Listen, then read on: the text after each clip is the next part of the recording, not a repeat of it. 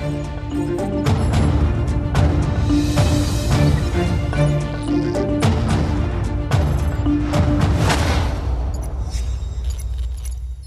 Miguel Judice, boa noite. Para viva, seja, como está? Seja muito bem-vindo. E começamos por aquilo que tinha apelidado no seu guião a telenovela mexicana, mas que, entretanto, teve aqui vários capítulos. Aparece... O que é que revela o episódio desta noite? A telenovela acelerou. Eu tinha um guião que gosto sempre de fazer, porque eu não venho aqui para fazer números de circo, venho aqui para tentar ajudar as pessoas a pensar. E eu tinha, quem quiser vá ao Expresso, está lá, eh, ia falar da Bananalândia, que é uma telenovela mexicana sobre este país, ia falar dos Rastignac do século XXI, que são aquelas quantidade de assessores e adjuntos, ia falar do Ministério da Irresponsabilidade Lendária, que é uma palavra, uma palavra cunhada por Manuel Carvalho e que se aplica ao Ministério das Infraestruturas, ia falar no que eu pensava que era o clímax da telenovela, mas realmente a telenovela acelerou imenso. E, portanto, vamos largar o guião, as rúbricas ficam e sobram, e falaremos delas no fim, mas para já entrego às suas perguntas sobre o que se passou, o que se passou neste período todo e, sobretudo, evidentemente, o que se passou há, há pouco tempo nestas duas inéditas confrontações recíprocas entre o Presidente da República e o Primeiro-Ministro. Mas antes, a carta de demissão que João Galamba apresentou, António Costa não a aceitou. Fez bem o Primeiro-Ministro em tomar esta decisão? Olha, é uma encenação. Nós vivemos no mundo da encenação. A política muitas vezes é encenação. E é evidente que António Costa tinha isto tudo combinado com o Galamba. Deixa estar, não apresentes a admissão, eu não te vou dar a admissão, vais apresentar mais tarde, deixa-me ir ao Marcelo. Se eu não convencer o Marcelo. Foi por isso que tivemos que aguardar tantas horas. Não, isso é uma encenação, dá o seu trabalho. Isto não é. Você nunca foi encenadora, pois não? Nunca. Nem eu. Mas imagino o difícil que é. Mas foi uma encenação. E, portanto, o, o Galama está disposto a sacrificar-se pela pátria e o António Costa em vez de o atirar pela janela, resolve atirar pela janela ao Presidente da República. Como é que fica a relação entre o Primeiro-Ministro e o Presidente da República? Há aqui um choque? Só, só eles é que podem dizer. É evidente que os políticos têm, em regra, pele de crocodilo. E qualquer deles tem a capacidade de aguentar coisas que lhe desagradam, mas até um certo limite. Eu acho que a forma como isto ocorreu a forma como se chegou aqui e a forma como se reagiu a isto tornou a relação entre eles, os dois, completamente destruída. É, eu, eu, estou surpreendido, porque é uma coisa, eu tenho dito isto várias vezes ao longo destes últimos tempos, é a coisa que menos interessa a cada um deles, é uma guerra aberta. Mas a vida e o fascínio da, da, da política é como o fascínio do futebol. Você acha que está a jogar o Manchester City contra o Moreirense e que o Manchester City vai ganhar, mas depois há uma jogada e tudo se muda. Portanto, o que se passa aqui é que esta crise está brutalmente à vista de 10 milhões de portugueses. Não é possível pensar que não aconteceu. E pode ter sido demasiado arriscada a jogada de António Costa esta noite? Eu acho que isto começou por ser demasiado arriscada da parte de Marcelo Rebelo de Sousa. Eu não ando a dizer... Ao fazer as declarações que não, fez? em tudo. Eu, eu, eu, eu não ando a dizer outra coisa há seis ou sete anos. O Presidente da República não deve gastar todos os dias a sua arma, que é a palavra. Hum. Ao gastar sistematicamente, desvaloriza-se. Acontece que ele hoje, neste momento, está no mais baixo momento da sua popularidade desde que é Presidente da República. Para lhe lembrar o que eu disse a semana passada, ele tinha 46% de resultado positivo, que era uma brutalidade, já tinha tido 70%. Mas em dezembro de 2021, e um ano e quatro meses mais tarde, está com 7 apenas popularidade. E o António Costa sabe ler os sinais do tempo também. O António Costa está acossado. E sabe que vai continuar a ficar acossado enquanto durar a comissão de inquérito da TAP.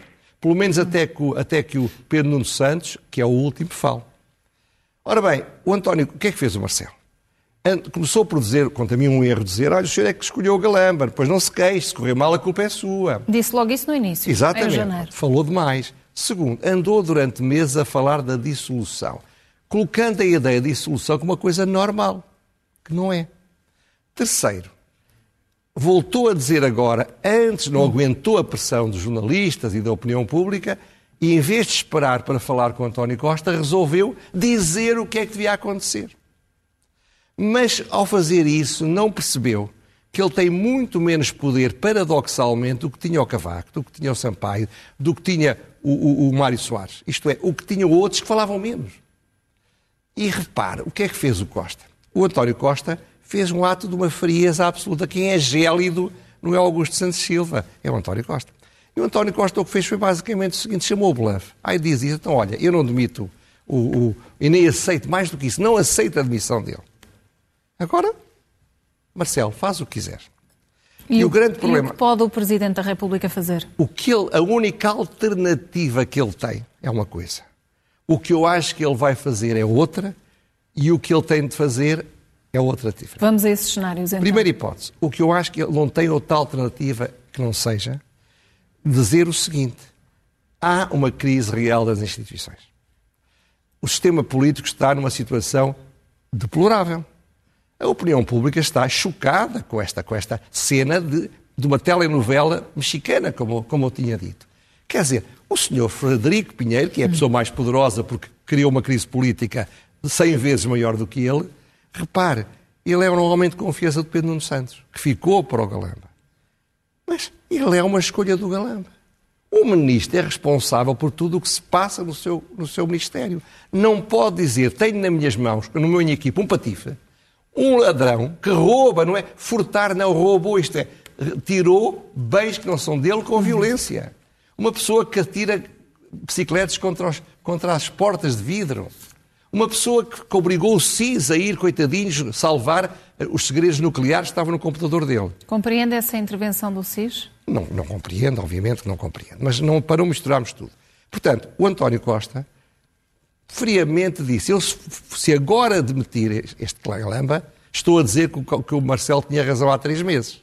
Estou a dar mais uma acha para a minha própria fogueira. Acha que mais do que legitimar João Galamba, António Costa quis tomar uma posição face ao Presidente da República e dizer que não está sob pressão? Oh, o António Costa está-se nas tintas para o Galamba. Não, ele, ele quis foi colocar o Presidente da República perante um dilema terrível, que é dissolva se for capaz, demita-me se for capaz. O António Costa, bem ou mal, acha que este é o momento melhor para ir a jogo politicamente no país. Porque ser? acha que as coisas podem. Eu acho que a única coisa que o Marcelo pode fazer é levar ao fim aquilo que ele sempre disse. Ele não pode fazer uma declaração como se fosse um comentador político a dizer é deplorável o que se passou e eu discordo do Primeiro-Ministro. Mas o Presidente da República pode discordar, mas não discorda em público. Não intervém no meio de uma declaração do Costa para matar como um comentador político o valor dessa mesma declaração. Isso é o que eu acho que ele não tem outra alternativa. Hum. Segunda hipótese, o que eu acho que ele vai fazer eu acho que, infelizmente, para ele, não sei se melhor para o país, pouco importa, não é disso que estamos a falar aqui, eu acho que ele não tem. O que ele vai fazer é não fazer nada. Vai com a inteligência deslumbrante que tem justificar em nome da estabilidade, em nome, vai contar imensas histórias de discordâncias que houve entre com ele, vai falar do Portas e da admissão irrevogável, vai falar de imensas coisas, como um bom comentador político que é, para demonstrar que eu não tenho coragem de fazer aquilo que ameacei que fazia. O que é que era o ideal que se fizesse? Era que houvesse contenção. Que o Presidente da República se calasse durante dois dias ou três. Ou fosse de férias, que só lhe faz bem. Que o António Costa se calasse. E que calmamente os dois encontrassem uma saída que fosse adequada para os dois. E a única saída, como o Basílio Gorta veio aqui dizer, sabe quando as pessoas do PS ou próximas do PS começam a falar livremente e a dizer que é essencial uma remodelação? Isto tem um significado político. O próprio presidente do PS o claro. disse há dois dias. Portanto, o que é que era? Era agora o António Costa a falar com isso. Eu estive a falar com o Presidente da República, os dois, e chegámos à conclusão que é, é importante eh, eh, agilizar, regenerar o governo, trazer outras pessoas. Fazer uma remodelação largada. Fazer uma remodelação. Mas o problema é que isso, para fazer isso era melhor que tivessem estado calados os dois. É melhor que não falassem antes de falar um com o outro. Era melhor que, que, o, que o Costa não usasse truques. Era melhor que, o, que o Marcelo não andasse a ameaçar. Portanto, eu estou muito pessimista, porque creio que daqui para a frente, ou o Marcelo demite o Primeiro-Ministro ou dissolve, são as duas hipóteses que ele tem pela frente, ou então ele será um pato molhado, um lame duck, durante três anos, perdendo o respeito dos poucos que o apoiam, são cada vez menos, perdendo o respeito do Partido Socialista, desiludindo todas as oposições e sentindo-se nevroticamente obrigado a transformar a vida do, do, do António Costa num, numa tragédia, criados problemas, que é o ambiente em que o António Costa está como peixe na água, porque é, é nisso que ele é bom. Portanto, infelizmente, eu acho que é isto que vai acontecer, sabe? E o cenário de uma remodelação profunda, como disse, e como um, várias figuras do Partido Socialista têm, têm pedido, parece-lhe que pode estar na cabeça do Primeiro-Ministro, desde que tenha tempo para o fazer? Não sei, quer dizer, não sei. É, é, é, eu acho que o que eu esperava que tivesse acontecido outro, e leiam, e leiam o que eu escrevi, hum. era que de facto disto resultasse a demissão do Galama, que era inevitável. É inevitável, Galama, eu até tenho boa impressão. Era, era inevitável, mas seria suficiente, José Não era suficiente, como é óbvio. Mas, portanto, e que depois, serenamente, fosse anunciado que o Primeiro-Ministro estava a preparar uma remodelação, tinha o apoio total do Presidente da República e isto terminava assim. Quando eles optaram por soluções diferentes, eu acho que queimaram os barcos, sabe? E a sensação que eu tenho, eu posso estar enganado, volto a dizer, enganei muitas vezes, mas eu não vejo, não vejo o Presidente da República ter coragem política para arriscar o que homens com força política arriscou, o Costa arriscou. O Costa arriscou, repare, ele tem, está com um índice de popularidade 27 negativo. Há um ano tinha 24 positivo. Portanto, está com a pior cota de popularidade que alguma vez teve. O PS está mais fraco que alguma vez teve desde que ele está no governo. A direita está a ganhar energia e força. A própria esquerda e a esquerda radical está no mesmo sentido.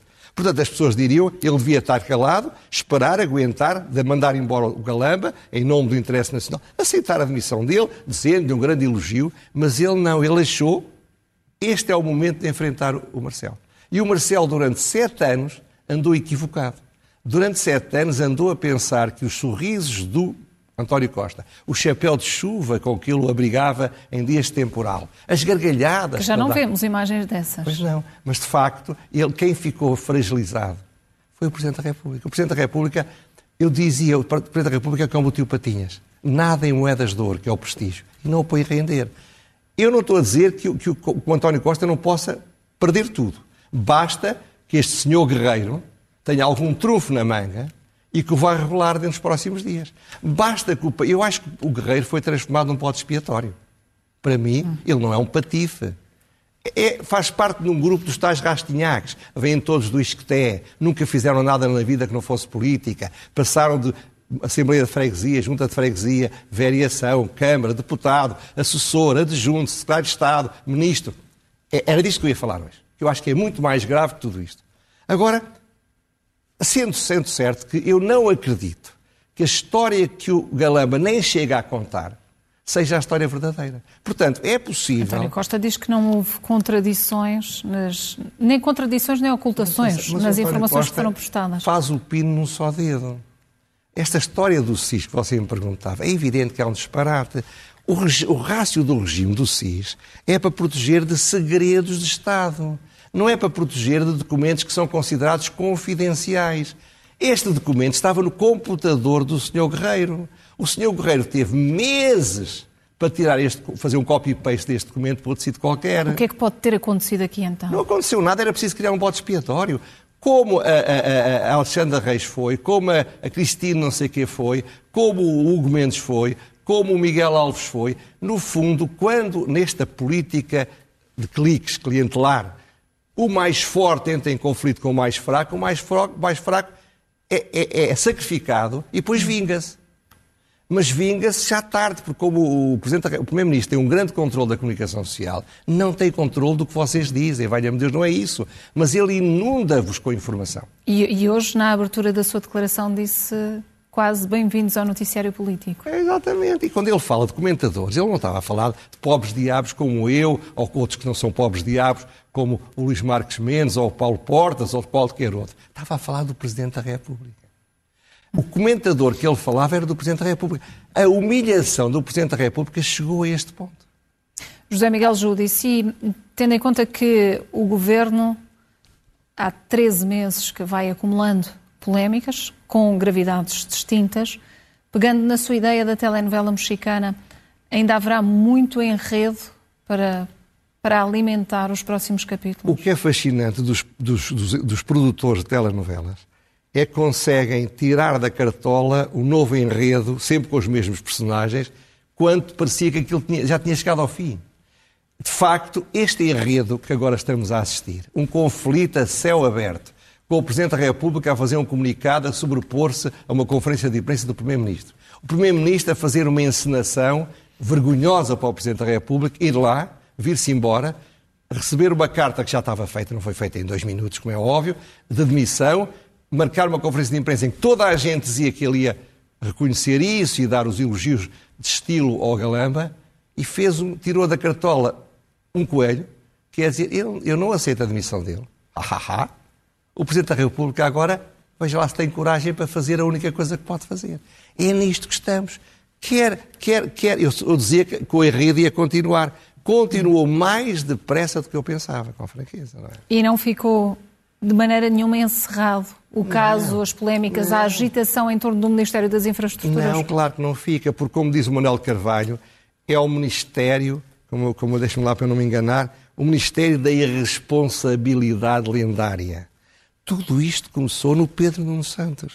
Ou por outra, tudo isto começou no António Costa quando resolveu tomar o controle da TAP em 2016. E continuou quando resolveu comprar ao, ao Nilman, arranjando um problema que seria problema do Nilman. Continuou com a história da, da Alexandra Reis, continuou com a história. Portanto, isto é uma telenovela que não para mais, porque ainda faltam falar os principais atores. Este Federico Pinheiro, o que é que ele tem para dizer? Este homem acompanhou a TAP durante cinco anos. Ele, ele, ele foi buscar o computador para se defender ou foi buscar o computador para atar um colete de granadas à cintura no dia em que for à Comissão de Inquéritos, fazer-se explodir? O que é que ele tem a perder? Ele está desgraçado. Este homem dedicou a sua vida toda a uma carreira política. Como sabe, a política para quem perde é cadastro. Portanto, ele não vai ter qualquer futuro político em Portugal. Ele não vai ter qualquer futuro fora da política. Ele vai. Ele, e não terá nada a perder, portanto, não terá nada a perder. E foi, repare, é acusado de ter cometido um roubo, que é um crime difamante para um tipo que está a fazer um doutoramento. Um roubo. Um roubo, sabe que a diferença entre roubo e furto? O roubo é uma coisa feita com violência. É acusado de ter agredido, se calhar agrediu umas senhoras. Foi acusado de ser um maluco que atira uma, uma, uma, uma, bicicleta contra um vidro para o quebrar e para se ir embora. Ele vai, obviamente, pôr a boca no trombone. Ele passou para a comunicação social muita informação. Agora, o, o SIS não se devia ter metido nisto. Isto não são segredos de Estado, são documentos confidenciais, que aliás eram confidenciais só há um mês. E, e não é possível mobilizar o SIS para ir tirar de um computador que podia ser desligado um documento, porque uma coisa é ir buscar um documento que é o único exemplar que está na posse de um, de um gangster. Outra coisa é buscar um documento que é uma cópia de muitos outros, que tem aquele senhor, e que se ele quiser divulgá-lo, já o tinha divulgado. Pode abrir precedentes ou colocar aqui em causa as práticas Daqui anteriores. para a frente, sempre que se quiser lixar alguém, manda o SIS à casa dele bater à porta e pedir para, para entregar um computador, entregar o telemóvel. Isto é o grau zero. Portanto, eu tenho o maior respeito pela senhora embaixadora, como por definição tenho o maior respeito por todos os embaixadores, todos os diretores, seja do que for. Mas isto é um disparate dizer isso. Mas, independente disso, o problema aqui é que o, o Galamba foi apanhado a mentir outra vez. Está com meio da confusão, ninguém faz. Ele tinha dito que tinha sido a senhora Cristine que lhe tinha pedido para ir a uma reunião. Eu, eu perguntei aqui, mas, mas, como é que ela sabia? Agora sabe-se. Ele chamou e disse-lhe, peça-me para ir. Mentiu. Quer dizer, perceba que ele vai ser grelhado na comissão de inquérito, como vai ser grelhado o, o Hugo Mendes, como vai ser grelhado o Pedro Nuno Santos, e todos eles vão cometer os erros Vão continuar naturais. debaixo, debaixo de fogo da, da oposição não, também. Portanto, portanto o, o, Costa pode acabar mal, mas neste momento, quem está numa situação muito complicada é o Marcelo. Eu quase que penso que o António Costa deseja, já o disse há bocadinho, uhum. deseja ser demitido ou então mesmo deseja uma dissolução. Quer uma crise política porque acha que cada dia que passa vai ser pior para ele. Dá tempo à que a direita se reorganize. Dá tempo a que se criem equipes alternativas. E assim, eh, se houver uma crise política, vamos ter eleições daqui a três meses, não é? A ver, vamos. A ver, vamos. Os próximos capítulos ver, desta, desta telenovela. José Miguel Judice, vamos às uh, rubricas vamos habituais. Vamos a elas, vamos a elas. Começando pelo elogio.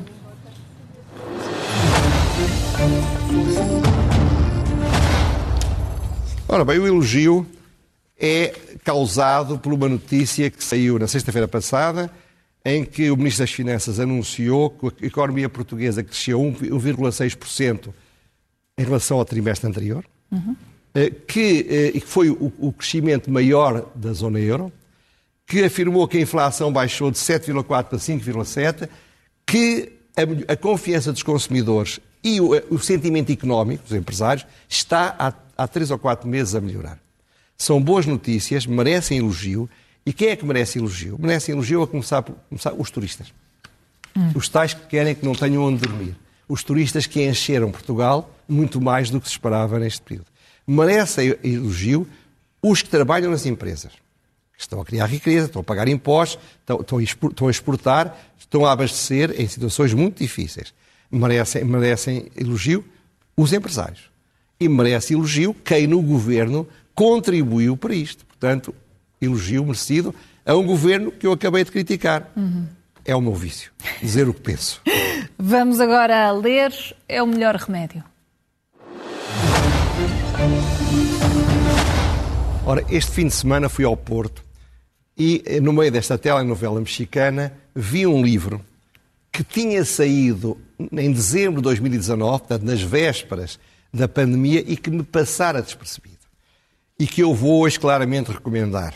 Se ainda puderem pôr a fotografia, bem, se não, paciência.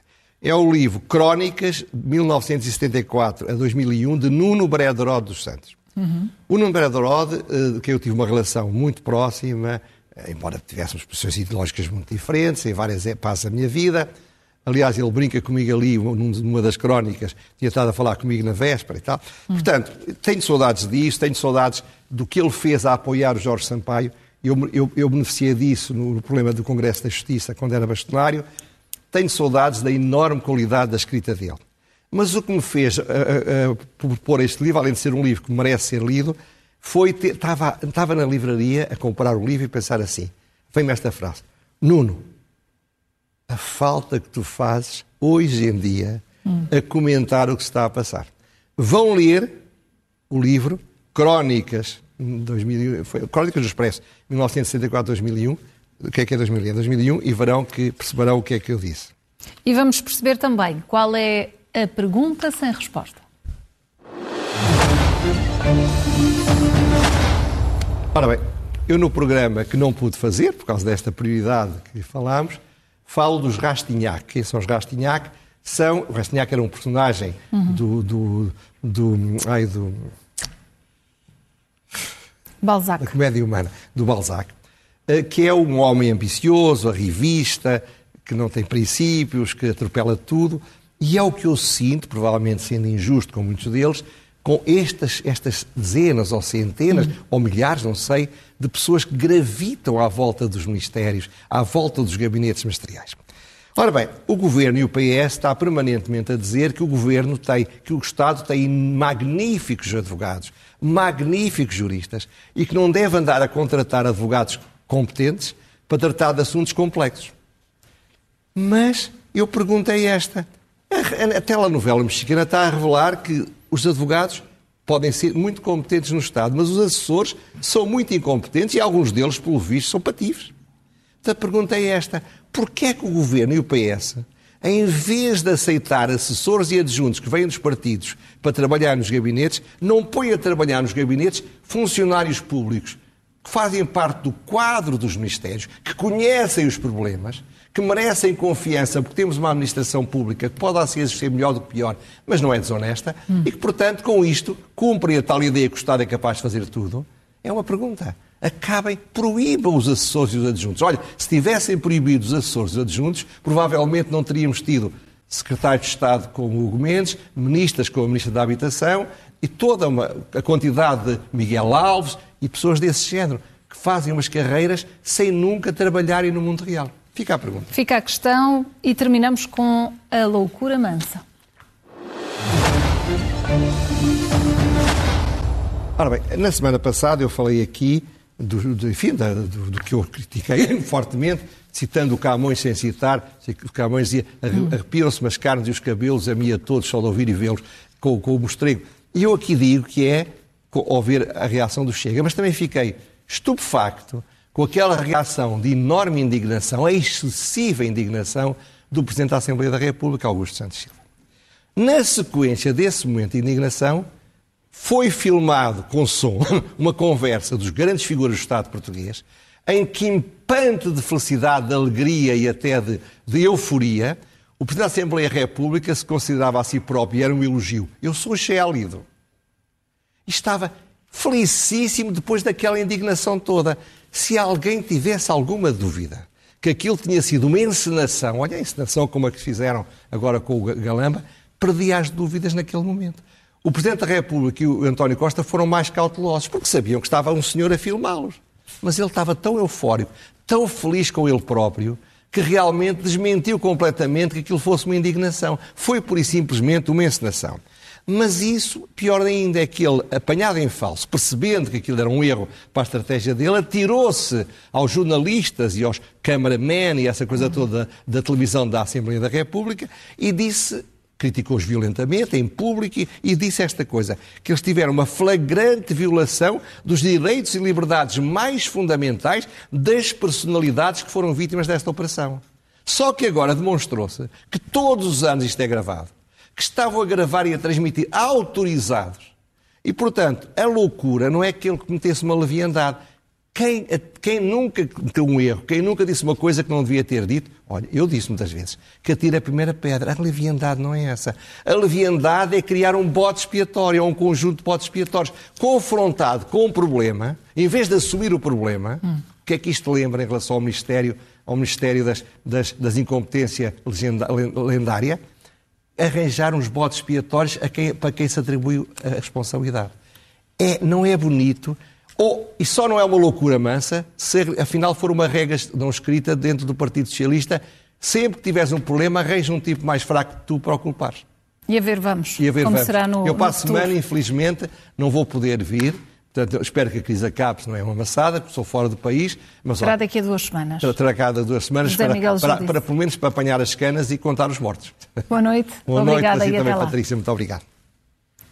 Fazemos agora uma pausa nesta edição da noite. Continuam connosco. Até já.